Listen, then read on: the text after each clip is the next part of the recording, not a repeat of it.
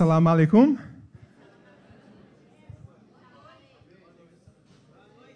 Nangadef. Ah. Ok. Euh, matin, euh, Pasteur Jefferson, il m'a demandé de parler en français avec vous. Et ne parlez pas en français. You, you do speak English? No? I understood you. You're speaking English with me. So so. Okay. Um, that's okay. Yes, my brother. Thank you very much.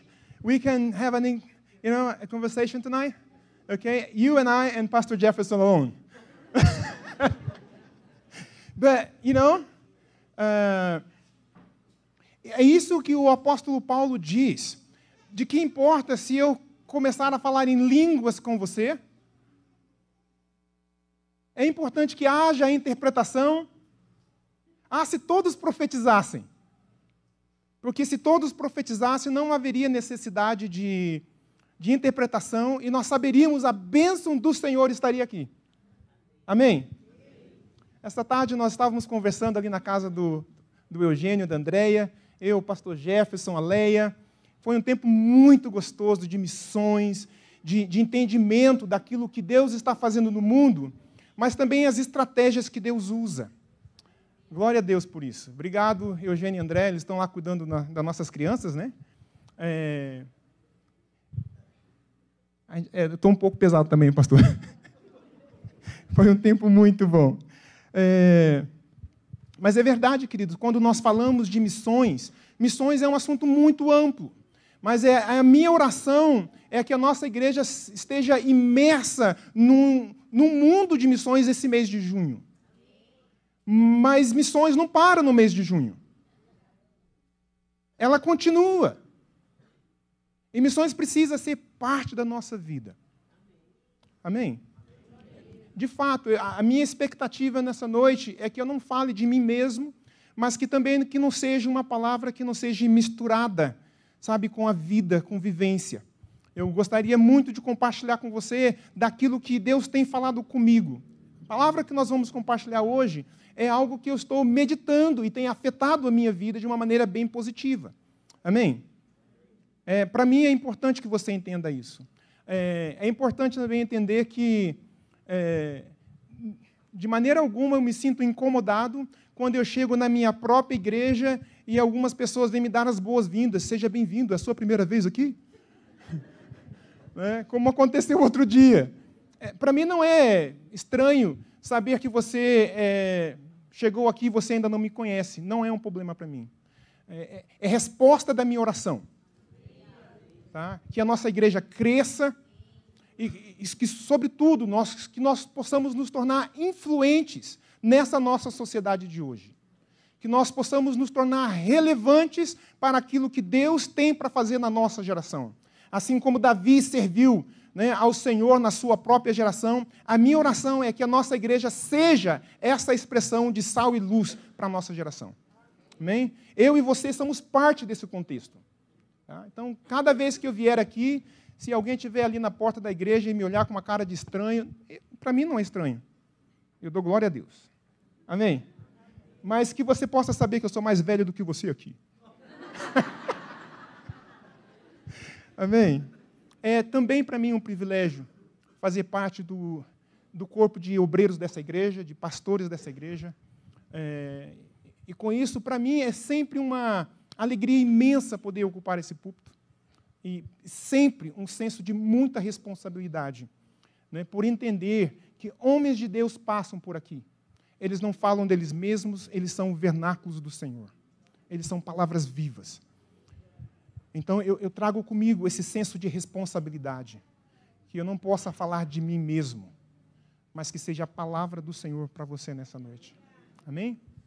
Então abra a tua Bíblia comigo lá no livro de Jeremias. É interessante, né, que quando é, nós falamos de cartas de amor, né, como crente velho, a primeira coisa que vem na mente é ele vai falar sobre cantares de Salomão. Não é verdade? Né? O Jó, também, que é um livro poético, Eclesiastes, eu vim parar aqui em, em Jeremias, um livro profético. Amém? Eu sei que quando alguém olhou cartas de amor, já lembrou do, do retiro de, de casais, né? Isso que foi top, hein? Eu te vi lá, Jacir. Diz que os irmãos da. É, aleluia. Glória a Deus. Eu só senti falta da minha, né? Ainda essa manhã eu conversei com a Rita. Ela manda um abraço à igreja. Né? Nós estamos bem, irmãos. Deus tem sido maravilhoso conosco. Talvez você se pergunte, Tony, por que, que você está no Brasil? Não é tempo ainda. Né? O tempo vai chegar. Amém? Mas eu vim é, porque a minha mãe, alguns de vocês conhecem a minha mãe, a dona Elza, ela passou por dois AVCs consecutivos e desenvolveu uma série de sequelas. Ah, depois de 24 anos que nós estamos é, fora do Brasil, pela primeira vez o meu pai me ligou e disse: Filho, vem, a situação está séria. E eu olhei para a situação e disse: Como posso eu dizer não para minha família? Não era o tempo, irmãos. Eu tinha uma série de atividades lá, mas, irmãos, negligenciar a minha família não era uma opção. E aqui estou eu. Amém? Graças a Deus tem sido dias bons, né? dias de confronto, confronto da realidade, mas, sobretudo, um tempo muito bom em que eu posso continuar testemunhando da graça de Deus para com a minha própria família. Amém? Jeremias capítulo 2, versículo 1 e 2, nós vamos ler agora. Diz a palavra do Senhor: Veio a mim, dizendo: Vá e proclame diante do povo de Jerusalém, diz assim o Senhor: Lembro-me de ti, meu povo, da sua aflição quando era jovem, do seu amor quando noiva, e de como você me seguia no deserto, numa terra em que não se semeia. Amém? Vamos ler, vamos orar novamente? Senhor Deus, nós te louvamos, te agradecemos por tudo aquilo que o Senhor é, Pai. E nessa noite, sobretudo, Deus, eu quero te glorificar e te agradecer pela sua bondade e a sua provisão, Pai. O Senhor é fiel. Pai, eu tenho te conhecido como Deus fiel. O Senhor foi fiel para começar uma jornada comigo. Eu tenho certeza que o Senhor é fiel para terminar. O Senhor tem estado comigo, eu quero celebrar a sua fidelidade, a sua bondade. O Senhor tem sido misericórdia, misericordioso para comigo, Senhor Deus. Assim como o Senhor tem sido misericordioso para com a nossa igreja. Deus, nessa noite nós clamamos pelo amor do Senhor. Fale conosco uma vez mais, Senhor Deus. Fale conosco, Deus. Alicerce-nos na tua palavra, Pai. E nós te seguiremos à medida com que ouvimos a tua voz. Deus, nessa noite, Pai, eu oro para que aquele que tem ouvidos, que possam ouvir aquilo que o Espírito fala à tua igreja, Senhor. Deus, nós te amamos. Tu és bom para nós, Pai. Tu és Pai. Tu és Deus de verdade, Senhor. Tu és amigo verdadeiro. E nós te celebramos em nome do Senhor Jesus. Amém. Importante lembrar, irmãos, lá no Senegal, hoje nós celebramos o Dia dos Pais. É? Você que é pai, parabéns. Okay? O que é legal, irmãos, de morar numa outra cultura, é que você celebra algumas datas duas, três vezes no ano. Tá? Não se alegre muito, nem sempre a gente recebe presente. Na minha família, nós ficamos né, com o mês de agosto. Mas fevereiro é dia dos pais, aí agosto é dia dos pais, tem a data americana, é dia dos pais, e eu recebo, pai, feliz aniversário, e tal. Eu fico todo todo, irmãos. Deus é bom. Amém? É como eu estava dizendo, quando nós falamos sobre é, essa expressão, né, cartas de amor, a primeira coisa que vem na nossa mente, nossa mente vai lá para o livro de Cantares. A gente quer né, ouvir aquelas palavras legais e tal. Mas aqui, irmãos, nós temos em Jeremias uma declaração de amor. E é Deus falando com o seu povo. Eu me lembro de quando era jovem. Aleluia. Como noiva. Você corria pelos campos, corria pelos desertos atrás de mim. Irmãos, Essa expressão impressionou meu coração nesses últimos, nessas últimas semanas. E eu comecei com a minha esposa a me debruçar sobre isso. E ia pensar, irmãos, do Senhor olhando para a minha vida em particular. Muitas das vezes, nós temos dificuldades de entender a palavra de Deus de maneira particular. Muitas das vezes, nós olhamos só no atacado. É como que Deus estivesse sempre ministrando no atacado a igreja e a igreja, e quase sempre nós queremos nos isentar de responsabilidade. É como Deus está falando com todo mundo, não é eu em particular, eu sou melhorzinho do que os outros. Mas, irmãos, é muito importante, ainda falava essa manhã, de nós entendermos da nossa individualidade no meio do grupo. É? Mais uma vez, nós nos pegamos falando sobre futebol ali no fundo. Né? Desculpe, pastor Iverson. Mas eu sei que o Marcos está meio sentado separado ali, irmãos, é por causa do atletivo, entendeu? De outra forma, eles estariam mais próximos. E até onde eu entendi, estava 0 a 0 né? Quem fez o gol? Volkswagen. né? Aprendi essa agora um pouco, irmãos, é nova. É, por que, que eu estou falando disso, irmãos? Quantos dos irmãos já estiveram num estádio de futebol? É, eu me lembro daquela ideia, sabe, de, de quando você está no meio do grupo, quando o povo começa a gritar, é campeão, é campeão. Quem que consegue ficar paradinho assim? Irmão? Quando eu estou falando de campeão, estou falando do Palmeiras, irmãos. Não se empolgue muito, não. Não é verdade? Essa é a parte que você diz glória a Deus. Né? Mas essa ideia, irmãos, de. Uma das imagens que me faz lembrar, irmãos, era um jogo do Grêmio. Sabe? Tinha ali né, a torcida gritando e tinha um goleiro. E tal. E aí a câmara pegou uma menina gritando: macaco.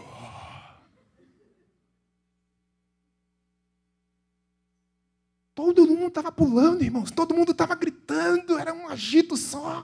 E essa menina se empolgou com a galera. E ela foi para a galera. E disse: macaco. Foi processado, irmãos. né? Porque agora no Brasil tudo é processo, irmãos. Tá? Eu sou negão, posso falar.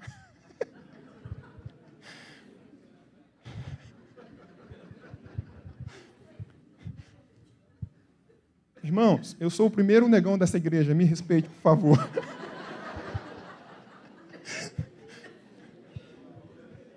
Sabe, irmãos, eu estou falando dessa, dessa habilidade de se manter indivíduo no meio do grupo. E dessa forma você pode entender que Deus está olhando você, não está olhando o vizinho. Que Deus está falando com você, não está falando com o povão. Deus hoje te trouxe aqui porque Ele está interessado em você, não no grupão. Então, olha para o teu irmão e diz: essa palavra não é para você, é para mim. Tira os olhos. É eu. Aleluia. Tá vendo, irmãos, que três semanas faz? Já estou falando paranaense de novo. é eu. Aleluia. Deus falando conosco. Então, quando Deus ele olha na perspectiva de Jeremias, ele diz: Eu me lembro de você quando eras jovem, como noiva. Eu fico pensando, Deus, assim, sabe, eu lembro de você. E eu disse, Deus, eu também me lembro de mim. Quando eu era jovem, irmãos, talentoso. Irmãos, eu me lembro de quando eu era jovem. É, eu tirei três palavras desse texto aqui. Acompanhe comigo. Eu me lembro quando eu era jovem, estúpido, perigoso. É, irmãos. Ah, irmãos, na minha juventude. Na minha juventude, eu varava a noite no largo da ordem falando de Jesus para os doidos. povo não queria nem ouvir direito, mas estava lá. Eu, Paulinho. Né? Nesta noite temos o Marcão conosco aqui. Ah, irmão, quando eu era jovem, meu, eu ia para Maringá, irmãos. A gente parava lá no Molive. Movimento para a Libertação de Vidas, uma, uma das casas de recuperação mais antigas do Brasil. Na minha loucura, irmãos, de jovem, eu não medi esforços. É isso que Deus está falando aqui. Eu me lembro de quando você era jovem. E na minha força, irmãos, eu comecei a, a ir além de Curitiba, interior do Paraná. Na minha juventude, era muito fácil de pegar uma mochila e ir para o Nordeste do Brasil. Quando menos se esperou, o Tony estava em Belo Horizonte fazendo ETED. Eu lembro de um dia, irmãos, estratégia para levantamento de sustento. Né, eu cheguei lá no. O pastor Adilson, ele trabalhava aqui na Vila Cordes, ele tinha uma relojoaria, né? E eu cheguei para ele, pastor, naquela época ele nem era pastor direito, né? Ele era malemar, assim, né? E eu disse para ele, pastor, é, Deus está me falando para investir mais em missões. Eu quero, eu, eu vou para Belo Horizonte. Ele olhou para mim assim, Tony, glória a Deus. Mas você sabe, a nossa igreja é muito pequena, está começando agora. Eu disse, pastor, eu entendo tudo isso. Isso não é um problema para mim. Eu quero entender se a igreja me abençoa. E ele disse, Tony, a igreja te abençoa. Eu disse para ele, pastor, eu poderia conversar com os meus amigos sobre isso? Ele disse, Tony, pode. E eu disse, pastor, tu é meu, tu é meu amigo. tu me conhece. Você sabe de onde eu vim e para onde eu estou indo. Ele olhou para mim assim, sem graça, e disse, Tony, eu estou contigo. Naquela época, o pastor Sérgio estava conosco ainda, e era o Adilson e o Sérgio, eu fui para o Sérgio. Pastor Sérgio, e tal. Não, pô, nossa igreja é muito pequena. Amém. Não, é só a bênção. Já falei com a Dilson. Não, Tony, tem a bênção. Posso falar com os amigos, pastor? Pode, Tony. Sérgio, tu é meu amigo. Você não chama mais o cara de pastor. Entendeu? É o Sérgio, é o Adilson. Entendeu? Essas nomenclaturas, elas caem, porque nós estamos aqui no tete a tete, né? Eu era jovem, irmãos. Estava apaixonado com Jesus. E na minha juventude, eu não media esforços. Estava falando essa manhã sobre dar o seu melhor para Jesus. Eu fui para casa mais tarde, conversando com meu pai, e eu falava, pai, o melhor, o melhor, o melhor. O que, qual é o melhor que você tem? É. Irmãos, na nossa sociedade, jovens abaixo de 18 anos é considerado como bicho revoltado. E dependendo da universidade que ele entrar, ele vai virar petista, vai virar. Você sabe de toda a ideia, irmãos.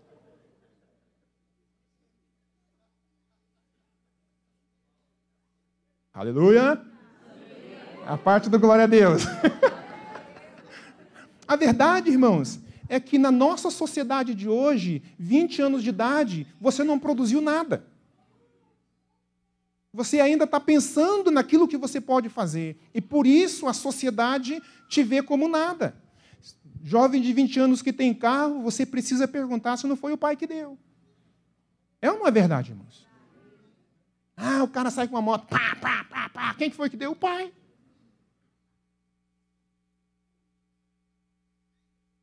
Mas o que é um homem hoje de 55 anos? Quantos concursos concurso público você pode concorrer? Ainda dá? Né? Eu me lembrei da, da expressão do, do, do exterminador do futuro, né? Velho, mas não obsoleto. Irmãos, a vida útil do ser humano compreende 30 a 35 anos. Essa é a parte da produção, é quando você consegue fazer alguma coisa.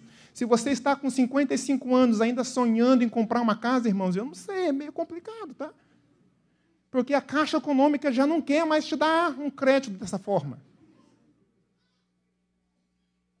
A verdade, irmãos, é que depois dos 50, os anos à frente são menores dos que, que já passaram.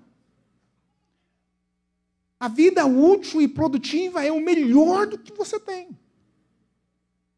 Quando você olha para pessoas como eu, como o pastor Adilson, o pastor Jefferson, nós doamos o nosso melhor para o Senhor Jesus. Toda a nossa juventude. É por isso que eu digo, irmãos, eu era jovem e eu era estúpido. Irmãos, nós não medíamos esforços. Aquelas noites perdidas.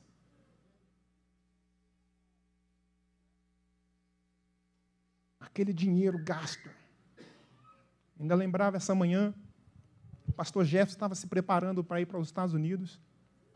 E ele chegou para mim e disse: Tony, eu não tenho dinheiro, mas eu tenho essa guitarra Jackson. Que naquela época a guitarra Jackson era tudo na vida. Quem tinha uma guitarra Jackson era top. Entendeu? E ele disse: Tony, vende, investe em missões. Aquela guitarra hoje está valendo uma grana, hein? E eu fiz isso, irmãos. Eu me lembro que eu vendi a guitarra e fui para um, é, uma escola de férias em Londrina. Na mesma época, muitos dos nossos, dos nossos irmãos foram para um congresso no Rio de Janeiro. Congressão legal, irmãos. Tal. Naquela época, né, a Ana Paula Valadão estava começando, bombando. Né, a, a, aquela outra, esqueci o nome dela agora, Nível Soares e tal. Todo mundo voltou falando e tal. Falaram mais do feijão preto que eles comeram lá, mas tudo bem. Vocês lembram, né? E eu estava investindo em missões. Estava investindo em evangelismo. Nós sonhávamos em mudar o mundo. Nós éramos jovens. Nós éramos estúpidos. Eu trabalhava numa multinacional prestei concurso, passei em, terceiro no Paraná. E eu tinha diante de mim, terceiro ano na Faculdade Batista, eu tinha diante de mim a questão: o que, que eu faço? Assino esse contrato com o governo? Ou abandono tudo? ingresso 100% em missões. Eu me lembro que eu fui conversar com um amigo meu, ele disse assim: Contei toda a história para ele, ele disse para mim, Tony, quando você não sabe o que fazer, então você sabe o que fazer.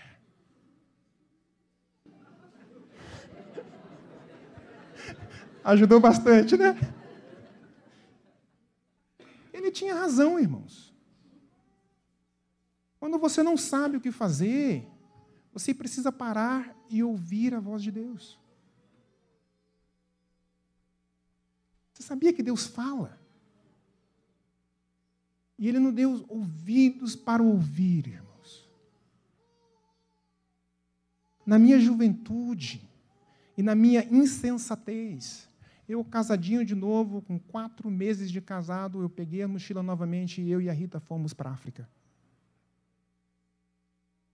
Foi ali, irmãos, que nós experimentamos a guerra. Foi ali que nós experimentamos né, um aborto espontâneo da minha esposa. Nós estávamos apenas quatro meses casados, irmãos. É complicado construir uma vida matrimonial assim, né, irmãos? Indo para a guerra, né? Mas, Deus, nós louvamos a Deus por esses começos. Irmãos, não desprezes os pequenos começos. Irmãos, o importante não é nem como você começa, mas é como você termina.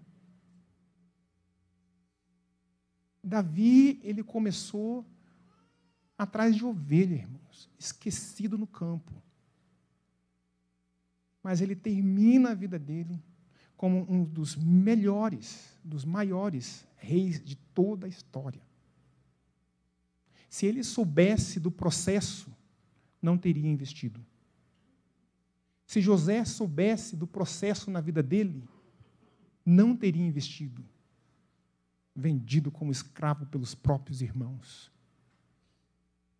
Os pequenos começos são importantes para nós, mas é mais importante como nós terminamos. Depois de 21 anos trabalhando na Gâmbia, nós percebemos, irmãos, num processo de 21 anos, nove igrejas foram plantadas. Sabe por quê, irmãos? Porque nós éramos jovens, né?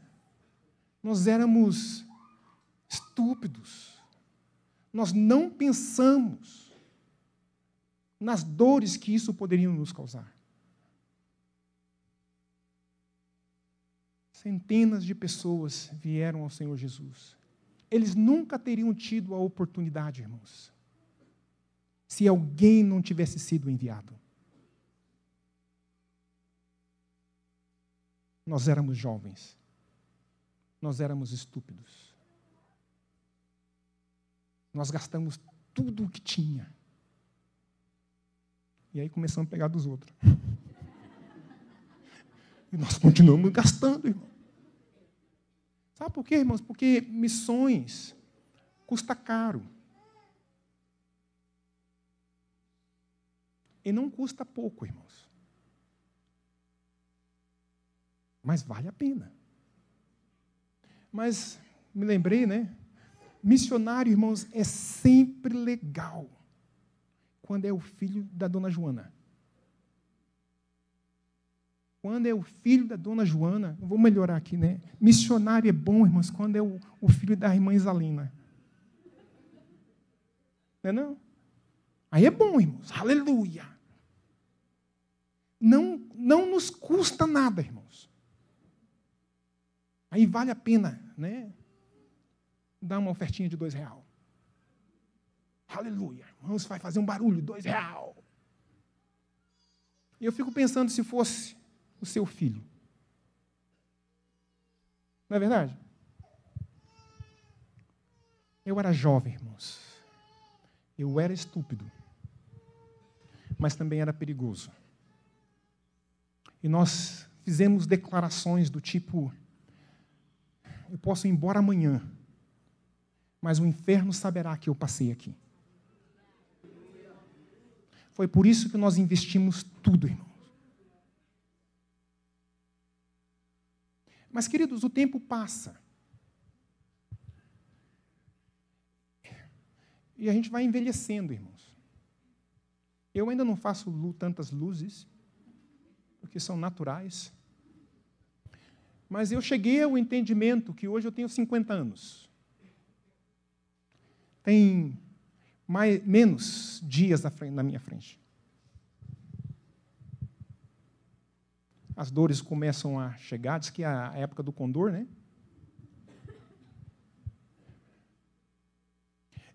O problema de entendermos que somos mais velhos hoje é que com ele vem a maturidade. E quando nós estamos falando de maturidade, significa que nós nos tornamos muito mais calculistas diante de tudo que tem na nossa frente. A maioria de nós já casamos aos 50, glória a Deus. Há esperança para a tua vida ainda. Né?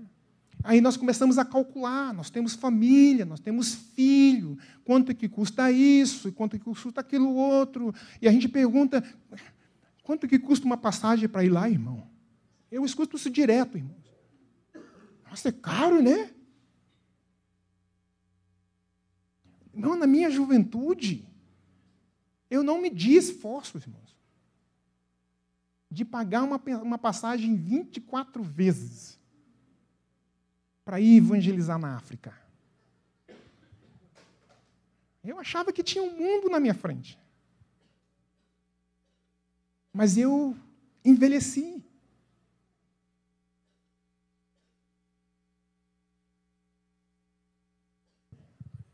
E aí passou. Eu já não era mais tão estúpido. Eu começo a calcular os riscos. Por que, que eu vou arriscar a vida da minha esposa? Por que que eu vou arriscar o futuro dos meus filhos? Por quê? E por quê?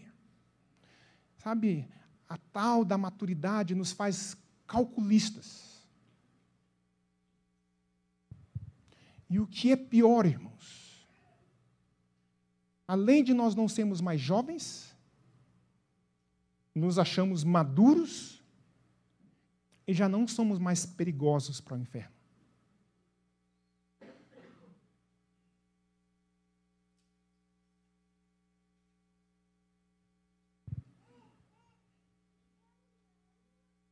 Nós começamos a deixar a passar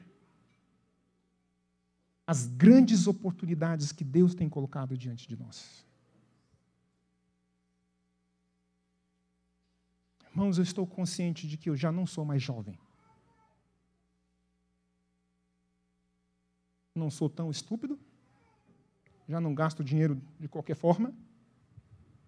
Mas, irmãos, eu estou determinado a continuar perigoso para o reino das trevas. E essa, queridos, é uma decisão que nós precisamos tomar. Isso é uma consciência. Porque quando nós lemos um texto como esse de Jeremias, Deus falando conosco de maneira individual, é importante entendermos que Ele não tem saudade daquilo que nós nos tornamos. Mas Ele anseia pelos dias da nossa juventude.